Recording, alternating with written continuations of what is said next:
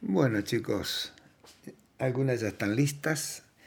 Estoy seguro que ya han comenzado el proceso inconsciente o subconsciente, lo cual es extraordinario, porque quiere decir que ya no hay violencia entre la conciencia superficial y el subconsciente, o la conciencia interior, como suele decirse.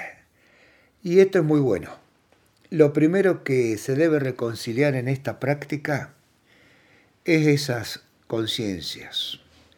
Una sumamente antigua que uno puede subdividir hasta el infinito, aunque nosotros le digamos subconsciente, abrevan los inconscientes generales, totales, de todo lo existente, por lo tanto es muy vasto e interminable, y cada uno de nosotros lo tiene resumido a su justo valor, a su punto exacto, a su propia realidad.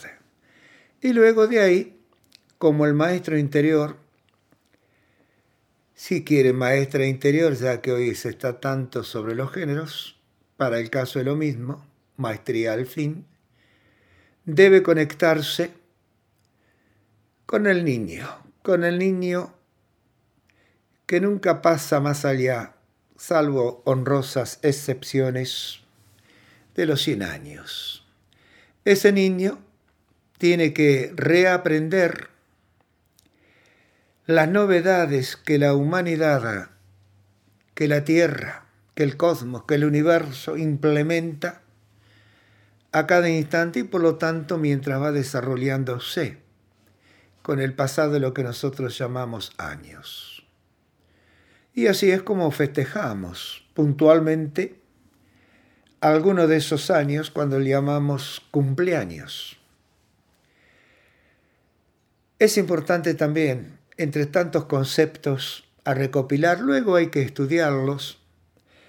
Indudablemente uno no puede en esos corto lapsos de años que vive saberlo todo, pero sí puede intuirlo todo.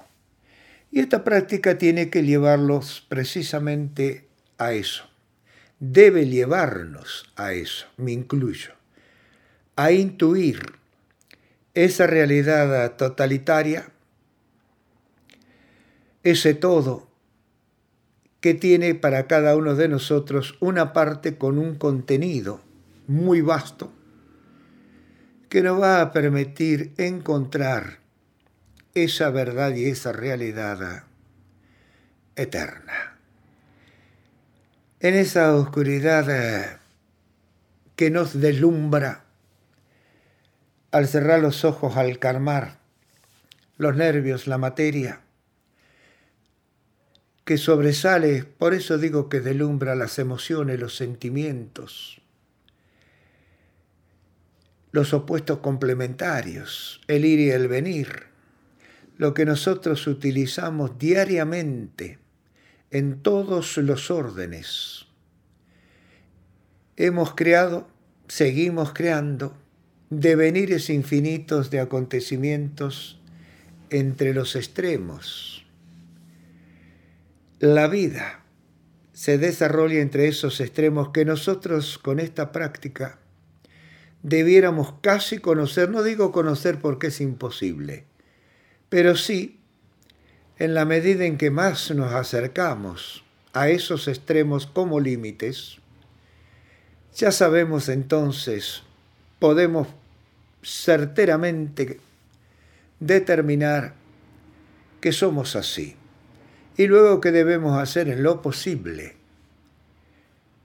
Transitar por el medio de ambos extremos. Eso se llamaría armonía, equilibrio, en definitiva se llamaría salud o bienestar. Pero como lo hablamos previamente, por eso es lindo siempre tener unos minutos antes de tertulia, que yo le digo, ahí comienza verdaderamente la práctica. Esta es una continuación o la segunda parte, segundo acto, podríamos decirlo. Entonces podemos darnos cuenta de que verdaderamente la vida es todo eso. Y la vida es distinta para cada uno de nosotros. No importa los géneros. Obviamente que sí. para cada género va a tener distinciones propias de esa vibración o energía que se contiene. Por lo tanto, entonces, este trabajo le debe dar a cada una poco a poco, depende de su grado de resistencia ante los resultados que va obteniendo, que le va marcando la práctica, el cambio, la modificación, la pauta para hacer lo que deba hacer. Y hay conceptos que son totalmente nuevos, a veces parecen ser contradictorios. A mí mismo me van a escuchar contradecirme o contradecir, pero cuando se acostumbren a las diferentes dimensiones en las cuales esos conceptos pueden estar presentes, se van a dar cuenta que no, que verdaderamente se apoyan mutuamente los unos en los otros, como los ladrillos que conforman una casa. Y los ladrillos en sí son los mismos para un palacio que para un rancho. Pregúntese entonces cuál forma la diferencia, si siendo la esencia la misma. Y no hay que tener, ni decirse en todo caso, que el otro logra lo que logra porque es mejor, porque lo recibe como una herencia, etcétera, etcétera. No. Cada uno de nosotros es lo que debe ser. Y las razones deben encontrarlas si hace lo que nosotros hacemos en sí mismo, en lo que ha recibido a través de los tiempos. Las vibraciones de nuestras frecuencias energéticas son las que las van a ir marcando el porqué de ser como somos. Y así, como tal vez uno se considere poca cosa, tiene mucho que aprender para dar y darse, el que tiene de todo le está sobrando, reluce como el sol, es mayor responsable aún para dar y darse que nosotros en la oscuridad más absoluta. Y si no, observen al Rey Sol. ¿Qué responsabilidad tiene para este sistema? y qué importante es para nosotros la oscuridad más absoluta. Que en su frecuencia vibracional genera luz. Porque ustedes ahora se están observando dentro de esa oscuridad. Hay luz en ella. Están viendo muy poblada esa luz. Entonces, cuando uno comienza a comprender que la existencia es dual, polar, comienza entonces tomándolas como dos agujas a tejer, a construir. Y lo bueno que tiene como todo telar es que uno puede desarmar lo que construye y volver a construir con los mismos elementos con los cuales desarmó y construyó. Y así somos nosotros. Obsérvese claro. Esto que le llamamos tiempo, puro y exclusivo de nuestro sistema solar, y que es variable hace que no sea lo mismo a una edad que a otra edad. Pero tenemos que ir dándonos cuenta de que eso acontece. Por eso hay que vivir los momentos, no se lo puede dejar para otra etapa de la vida, porque luego ya, aunque se puedan realizar, los resultados no serán los mismos. Por lo tanto, chicos, esto que hacemos no tiene otro significado más que el reencuentro con uno mismo. Acéptese, aunque no le guste lo que tiene enfrente. Eso que tiene enfrente y le pertenece a sí mismo, obviamente. Y pregúntese, no espere respuesta, siempre pregúntese por qué. ¿Por qué esto? ¿Por qué aquello? ¿Cómo llegó a mí? ¿Cómo perdura en mí? ¿De dónde lo he sacado, etcétera?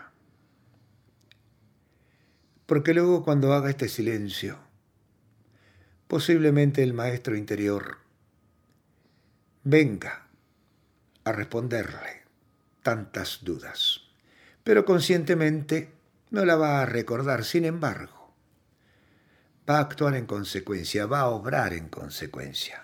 Y en forma totalmente natural, sin esfuerzo, sin desgastes energéticos. Es decir, que va a pasar de ser una persona normal a ser una persona natural. Y se va a notar la diferencia, esté donde esté y con quien esté. Ahora obviamente que va a comprender que no puede andar desnudo. Es decir, no puede andar entre la sociedad eh, desnudo natural y que se tiene que vestir, entonces se va a comportar normalmente conforme las reglas culturales del lugar donde sus pies la lleven y depositen. En cada casa están esas reglas. Viva una persona sola, vivan 50. Entonces uno tiene que vestirse acorde a las circunstancias por las que se supone va a transitar un cierto lapso de tiempo, pero luego, cuando uno llega a su propio hogar, desnúdese. Disfrútese en la libertad de la nudez, sea natural. Y se va a dar cuenta cuánto cuesta algo tan simple y tan sencillo como esta propuesta que estoy haciendo. Eso es bueno saberlo, aceptarlo. Lo más difícil que se tiene para llegar a ser uno mismo el autoconocimiento son esas pequeñas, simples cosas que pasamos por alto, que en definitiva son las que nos alteran emocionalmente. Cuando uno comienza a comprender la simpleza de la vida, entonces cuando empieza a gozarla, a disfrutarla y comienza a vivir los instantes. No es fácil, obviamente que no es fácil. En esto se dice es muy simple. Sí, sí, saberlo. Teóricamente. Pero cuando uno viene, no importa los años que se tenga, estructurado, con los mejores materiales existentes en el medio, bueno, hay veces que dinamitarlo una vez no alcanza. Quizás un temblor desde la base, desde el centro de la Tierra, pueda lograrlo. Y la base y el centro de la Tierra en nosotros, en la pelvis. Ahí se levanta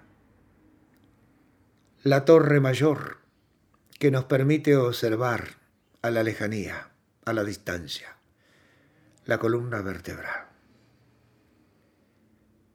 Si uno comprende eso, entonces amará su cuerpo, le rendirá pleitesía como corresponde. y atenderá con eficiencia a los deseos, cubrirá las necesidades y verdaderamente la disfrutará. A eso, si ustedes quieren, puede llamarle felicidad, a placer, gozo. Y tenga en cuenta que eso dura un instante como duran aquellos instantes que odiamos, que nos preocupan, que nos derrumban.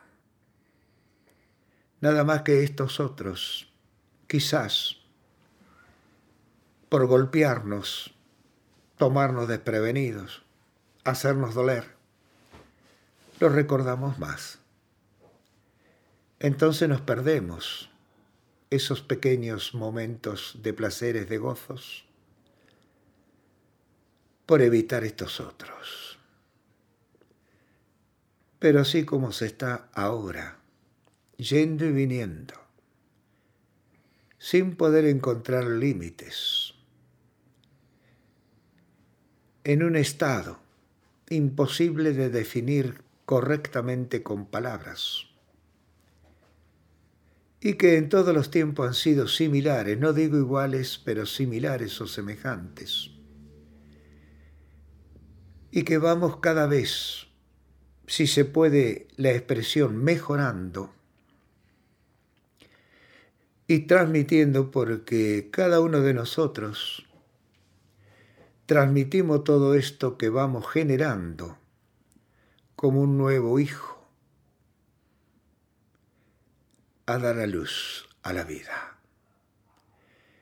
Y algunos todavía están en condiciones de dar hijos materiales.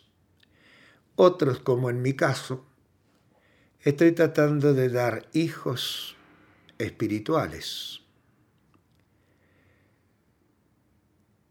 Pero ambos, el material y espiritual, se generan primero a través de las emociones, de los sentimientos. Por lo tanto, chicas, disfrútese. Suelte todo tipo de tensión que encuentre en su camino. Si tienen que volver esas tensiones, volverán. Si no, se disolverán en la inmensidad interminable de la existencia. Pero recuérdese, no estamos desconectados de nada. Por eso es imposible aislarse. Puede ser que uno crea que porque vive solo está aislado. No existe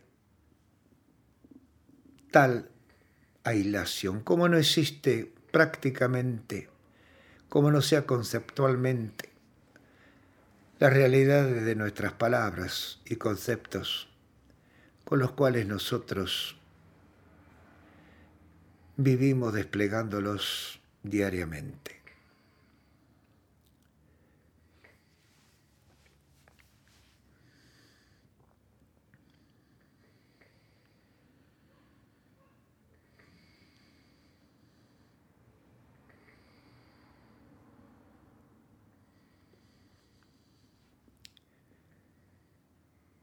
A veces uno se pregunta, ¿por qué estoy en esto? No solamente cuando medita o hace un trabajo de este tenor, a lo largo del día, en una compra, mientras espera ser atendido, la mente se le dispara detrás de algo. Si estamos atentos vamos a poder seguir el cauce que ocasionó, que ocasionó ese disparo. A lo mejor nuestra vista se posicionó en un instante en alguien que pasó, en el movimiento de ese alguien, y la mente continuó inmediatamente armando y desarmando sucesos, hechos, tejió con su propio material acontecimientos. Y así quedan grabados. Y así es también como a veces nos despertamos y estamos soñando algo extraño. Eso nos está diciendo, por otra parte, entonces, que nosotros no tenemos un principio ni un final, sino que toda nuestra existencia es un promediar, un fluctuar entre una cosa u otra. Eso es bueno saberlo y contemplarlo. Los límites entonces son elásticos.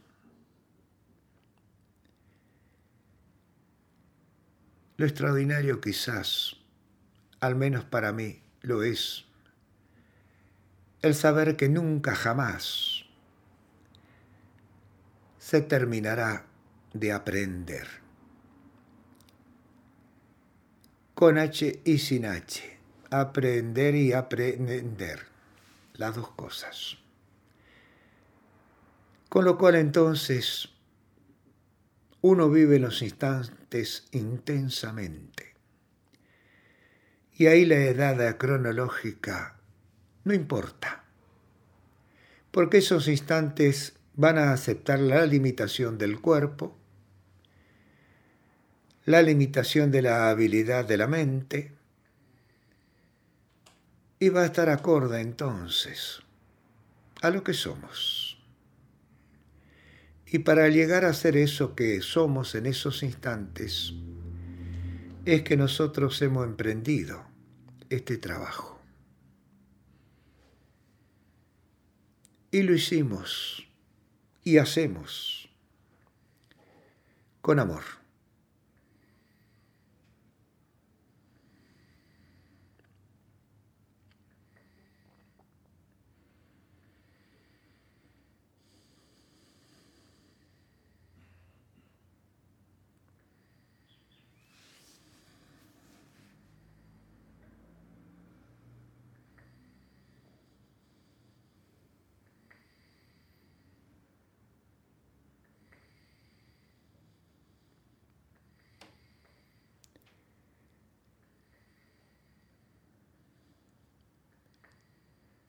Todo aquello que llamamos sentimientos vienen del sentir, obviamente. Engrosan el mundo, el cuerpo, el universo de las emociones.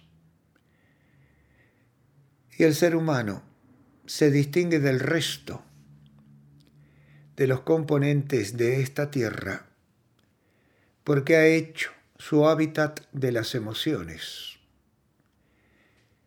y vive por las emociones y de las emociones.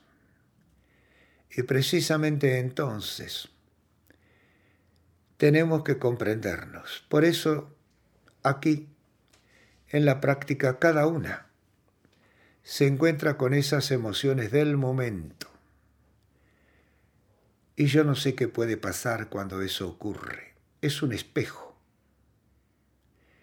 Y es importante que ese espejo esté limpio y bien iluminado, que refleje con fiel precisión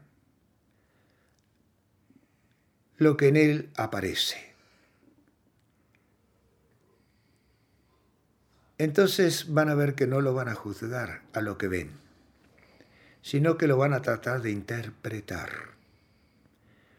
Y la meditación podría decirse que es una interpretación del momento de los hechos que en ese instante acontecen. Eso nos da libertad, nuestra libertad. Recuérdelo entonces, téngalo presente. Y no olvide darse las gracias, porque una vez más lo estuve intentando.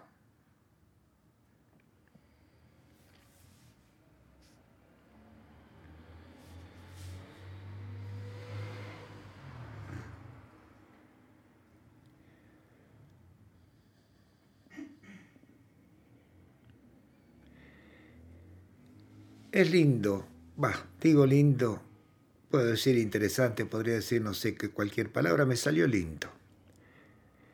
Pero decirse a uno mismo, así cuando uno termina, que se observa antes de activar totalmente el sistema nervioso, yo soy esto. Porque pocas veces uno, creo, se dice que está conforme consigo mismo. Decirse, yo soy esto, es reconocerse integralmente, totalmente.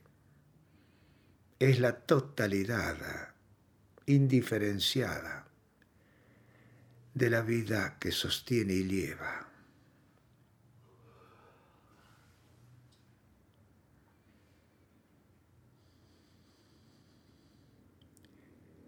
Aparte, al decir yo soy esto, no está pidiendo nada.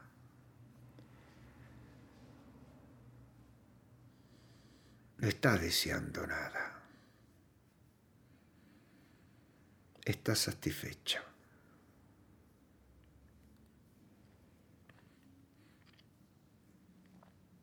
Plena.